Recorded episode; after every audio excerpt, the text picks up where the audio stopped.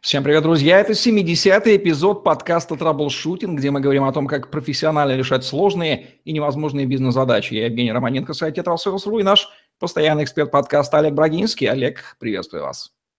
Евгений, добрый вечер.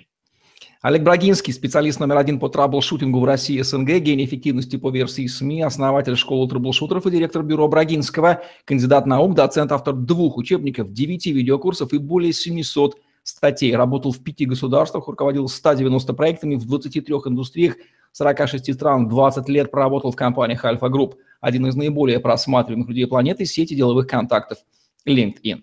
В предыдущем выпуске мы говорили с вами про новый феномен интернета вещей. Сегодня говорим про банкинг вещей. Я так подозреваю, что это есть некая модификация, связанная между вещами и финансами. Это определенный ракурс интернета вещей, Олег, или это совершенно автономный от интернета вещей феномен?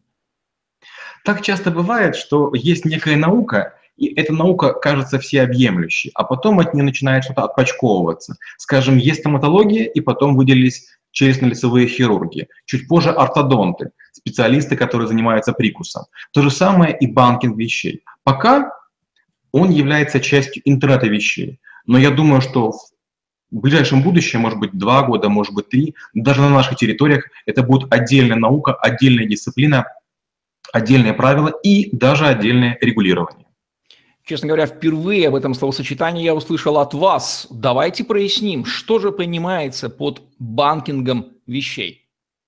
Недавно ко мне обратились несколько журналов, примерно в одно и то же время, примерно по одному и тому же поводу, с просьбой написать статьи. Я статьи написал, и я, когда излагал вот эти вот все мысли, я, честно говоря, не уверен в том, что я дал правильное определение. Мне показалось, что его еще нет. У меня есть доступ к, к большому количеству разных групп в LinkedIn, э, к Оксфордскому словарю, в том числе его бета-версии. Там еще банкинга вещей нет.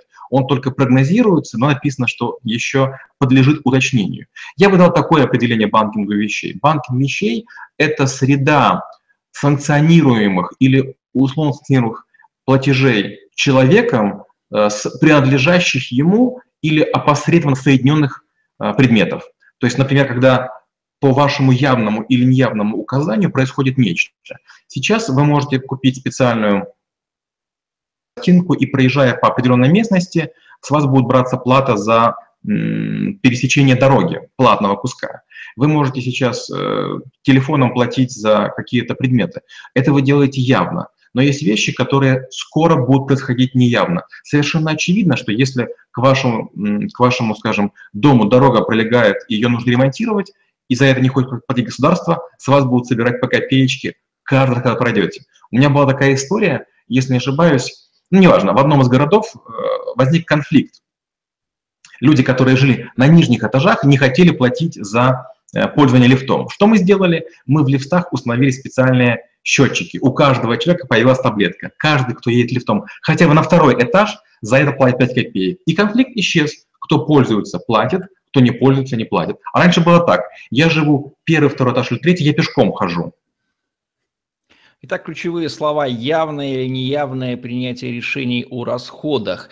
Уже очевидно, что тема банкинга вещей прямо связана с темой интернета вещей и темой личных финансов. Поэтому кто не смотрел, обязательно пересмотрите эти выпуски, они есть в подкасте «Траблшутинг». Но вот вопрос, если решения о расходах будут не приниматься вещь впоследствии, сначала делегироваться, а потом приниматься, как изменяется роль человека в принятии решений, куда будут расходоваться его деньги? Не получится ли так, что в один прекрасный момент он столкнется с фактом, что вещи сами решают, куда ему тратить, а он оказался безвольной сущностью, которая взирает просто на факт списания денег со счета. Евгений, вы абсолютно правы, и к этому все идет. А, давно уже в банкинге, лет, наверное, 5 или 6, есть такая штука, называется автоплатеж. Скажем, я не плачу за интернет лично, не плачу за мобильную связь. Я сделал автоплатеж. И только э, мой баланс достигает определенной суммы, я его погашаю. И, честно говоря, я даже не знаю, сколько я за него плачу. То есть меня можно бесконечно переобманывать.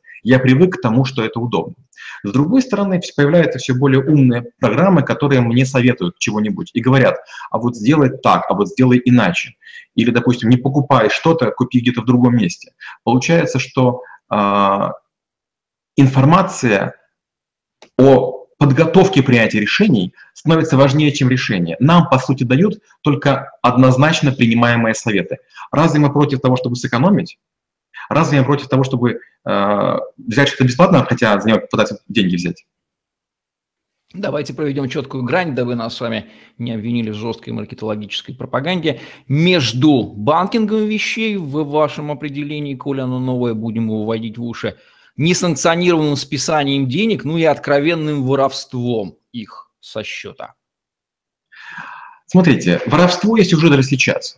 Вы, постоянно находясь в социальных сетях, получаете предложения разных игр, программ, или на смартфон к вам приходит какое-то приложение, и оно запрашивает разрешение. Обратите внимание, многие приложения запрашивают доступ к вашим контактам, хотя если вдуматься, честно говоря, не к чему э, им, ему это знать. Другой пример. Facebook э, недавно запросил, может быть, год назад доступ ко всем смс-кам и говорит, все смс и мессенджеры будут у вас в одном, в одном как бы, контейнере. И многие на это согласились. Но тут до воровства буквально 5 секунд.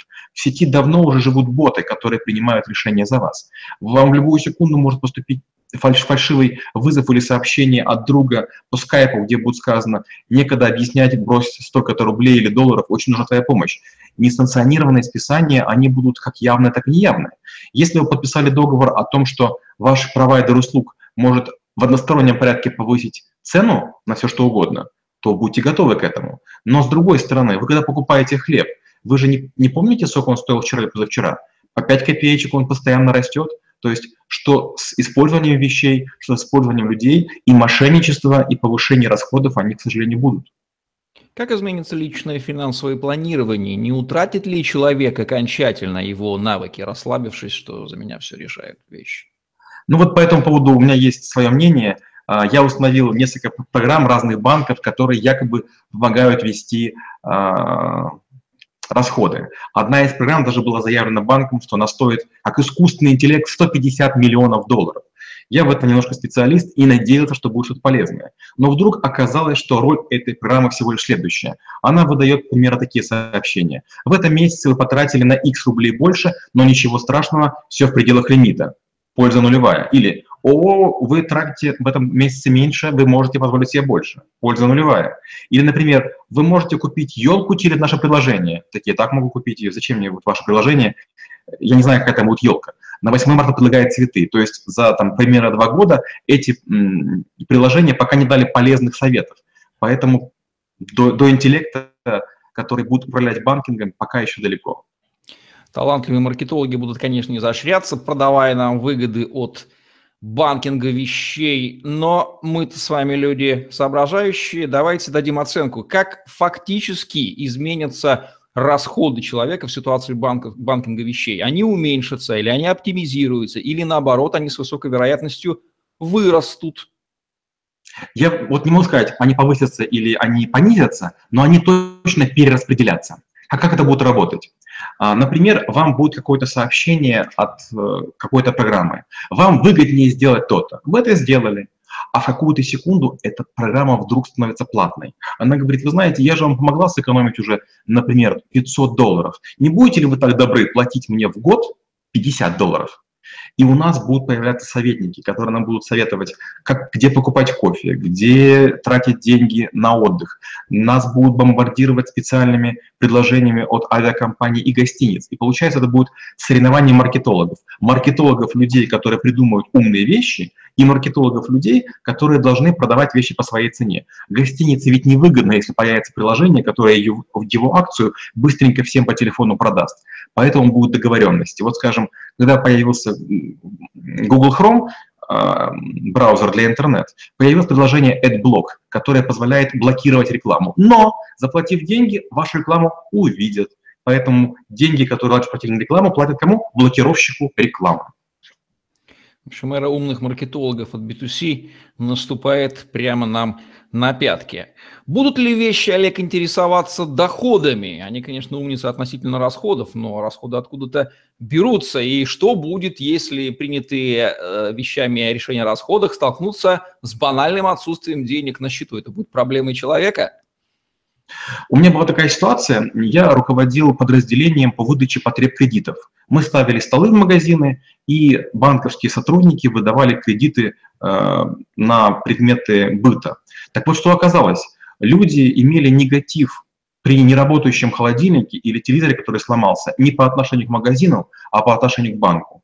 Банкинг, интернет-провайдеры, телефонные провайдеры – это среды, которые и игроки рынка, которые крайне чувствительны к негативу. И переключиться с одного банка на другой и провайдера интернета на другой будет все проще и проще. Поэтому, естественно, и вещи, и программы будут следить за тем, какие ваши доходы, и будут упреждать. Почему?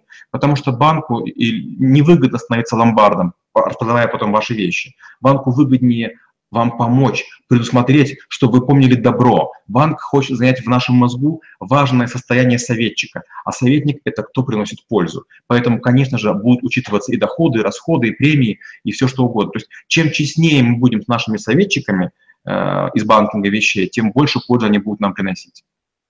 Мы уже сказали некоторые моменты относительно изменения маркетинга, но давайте еще раз резюмируем. Как изменится традиционный маркетинг, направленный на как минимум, как минимум первоначальную покупку человеком вещи, которые в дальнейшем будут управлять а, его расходами, что ему будет продаваться, какие выгоды ему будут э, в глаза соваться.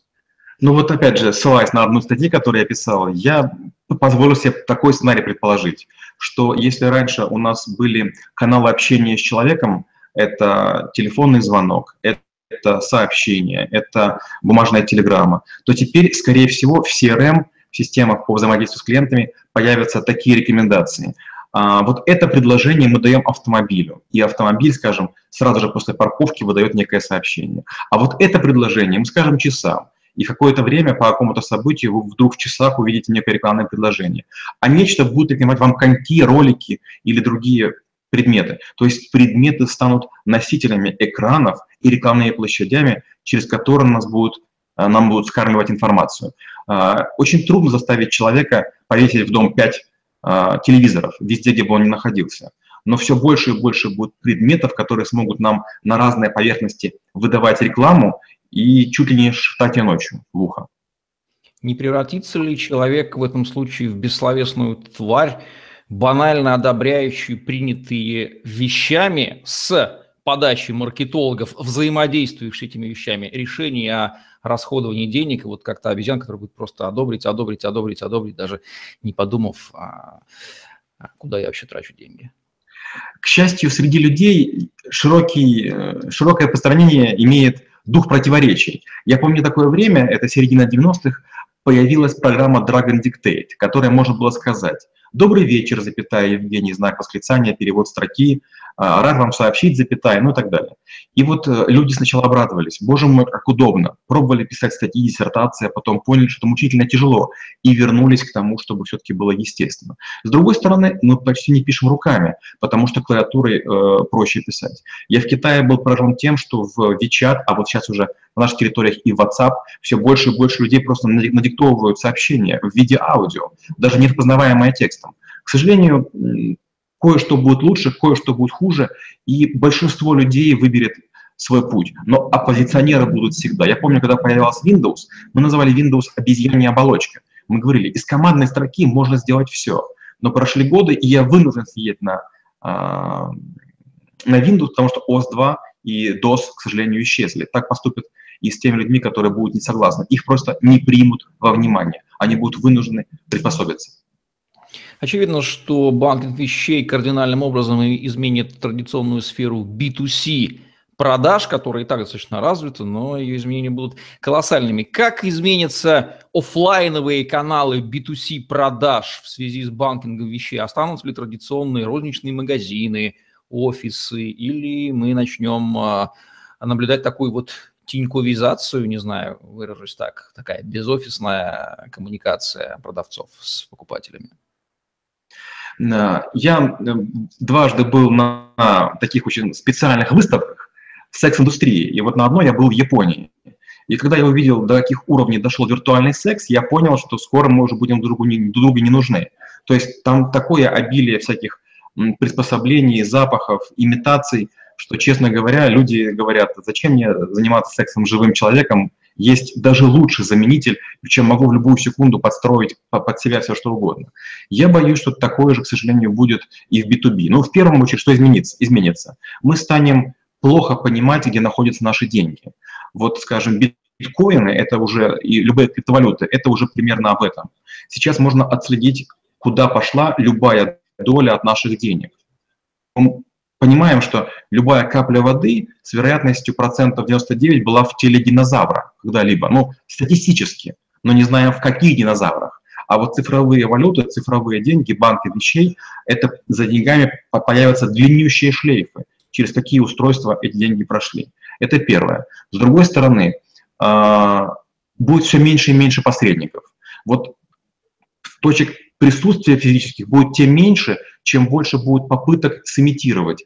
Сейчас женщина говорит своему мужу, поехали, я хочу потрогать эти шторы. Мужчина говорит своей супруге, я хочу поехать на велосипеде. Но очень скоро появятся такие кабинки, не знаю, или в домах, или в торговых центрах. Зашел, там все попробовал, вышел, и тебе уже не нужно никуда идти, к сожалению. И вот B2B тоже превратится в продажи человека человеку. Все меньше и меньше будет играть роль организации. Каждый из нас будет иметь себе множественные лица. Мы будем и человеком, и предпринимателем, и владельцем, акционером сотен компаний. Можно ли предположить, какие каналы, технологии продаж исчезнут вообще? Например, останутся ли там традиционные кассы в розничных магазинах, а, всякое вот связанное с э, технологиями и техниками? Ну вот недавно у меня было общение с телевизионщиками, которые сказали, что YouTube – это новый телевизор. YouTube имеет на наших территориях большую просматриваемость, чем вообще любой канал. Хотя, казалось бы, ну какой был шанс в этом? Это же почти бесплатная среда. Но, тем не менее, канал существует.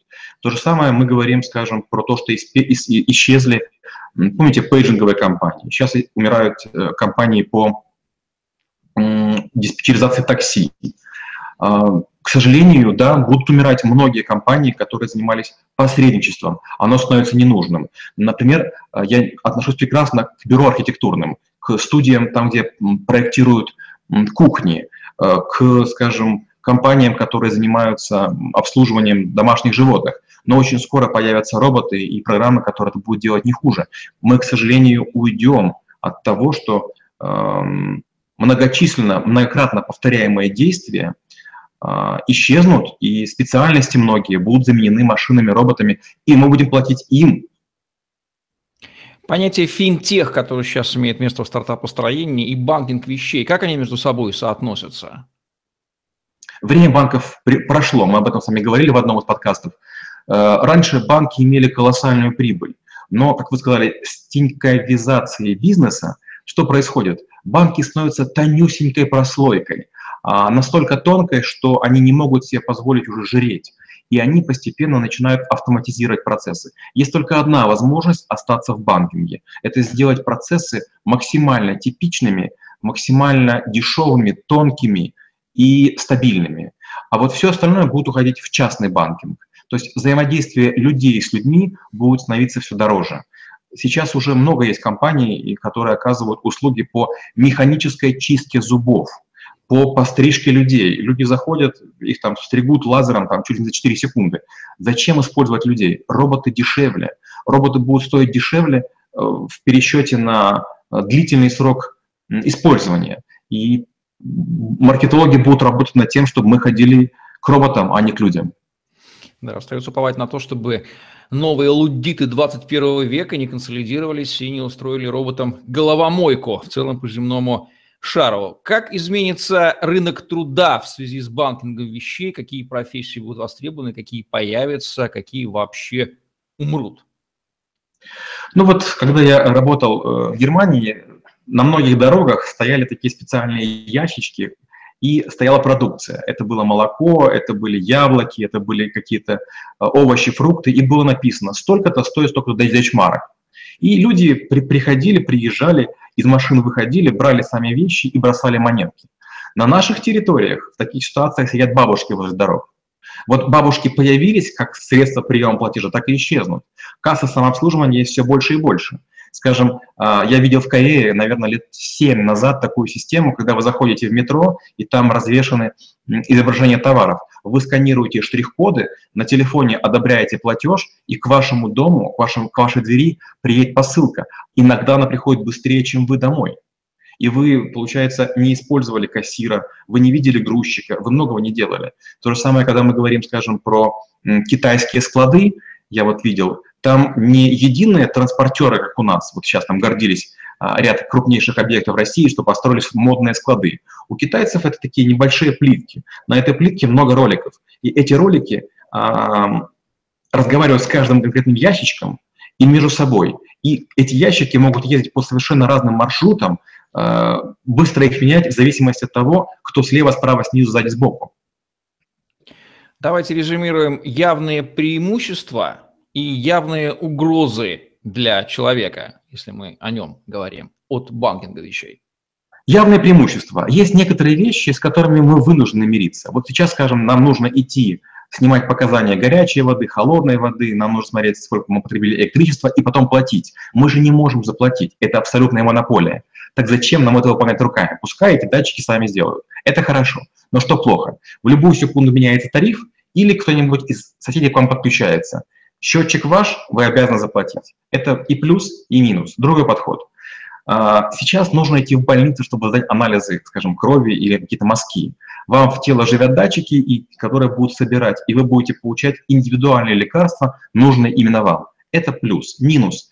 Вы не проходите по фейс-контролю, не понравились кому-то, и вам запрещают доступ на какую-то территорию. Шлагбаум не откроется или ворота вас не пустят. Есть плюс, есть минус. Третий подход.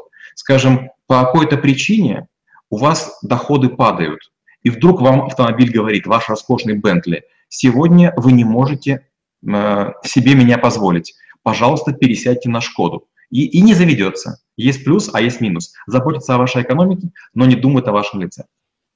Интересный ракурс. Как изменится характер правового, правовых споров между участниками и контрагентами отношений в связи с принятием решения о расходовании денег во многом вещами, а не людьми? И как с этим трансформируется, может быть, профессия юриста? Может быть, появятся какие-то такие юридические инновации даже, которые мы сейчас с вами откроем в диалоге?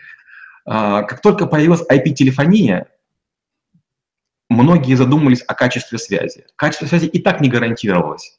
Но когда появилась IP-телефония, степень сжатия была такая, что часто вместо разговора было кваканье. И люди говорили, да, я был на проводе, да, я разговаривал, но я плохо слышал. Я не желаю платить за этот разговор междугородний. Это были доллары, которые были дорогие, это было дешевле, чем телефонная связь.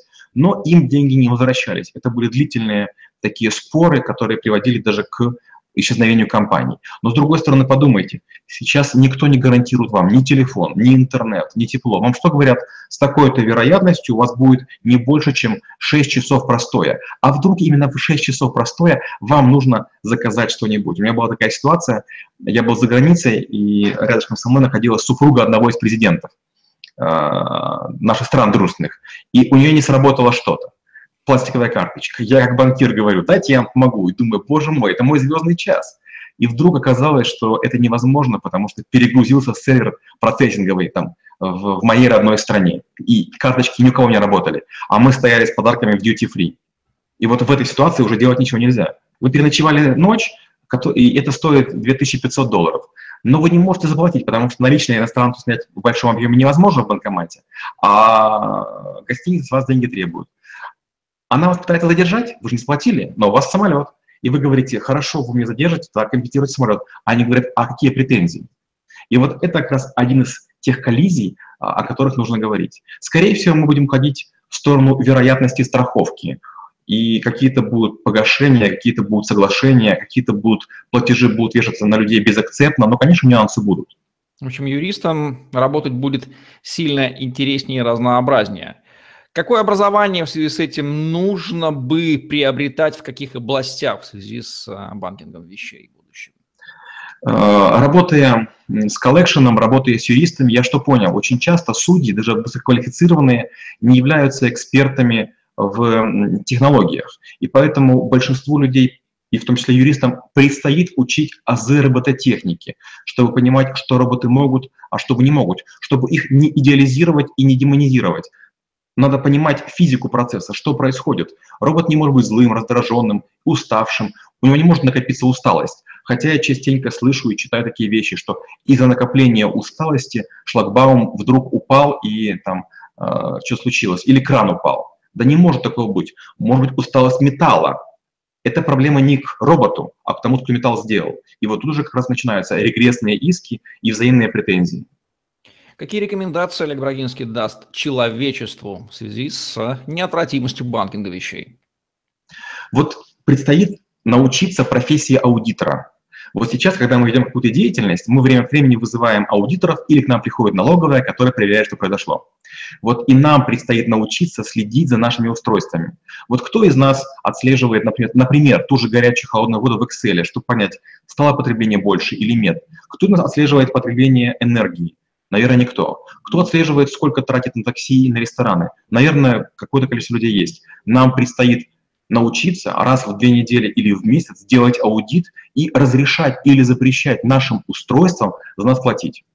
Вот такое продолжение мрачных или не очень мрачных футурологических прогнозов с упором на личные финансы, навык учета которых, слава богу, никуда не девается от Олега Брагинского в подкасте «Траблшутинг», где мы говорим о том, как профессионально решать сложные невозможные бизнес-задачи. Евгений Романенко, Олег Брагинский были с вами. Ставьте лайк, подписывайтесь на наш YouTube-канал, чтобы не пропустить новые интересные видео с вашими любимыми экспертами. Загляните в другие выпуски подкаста «Траблшутинг», где вы найдете массу интересного, что пригодится вам и сейчас, и в будущем, и в эру банкинга вещей, а также пока еще он не захватил нашу жизнь целиком. Впрочем, к чему готовиться вы сами слышали. Удачи вам, всем пока.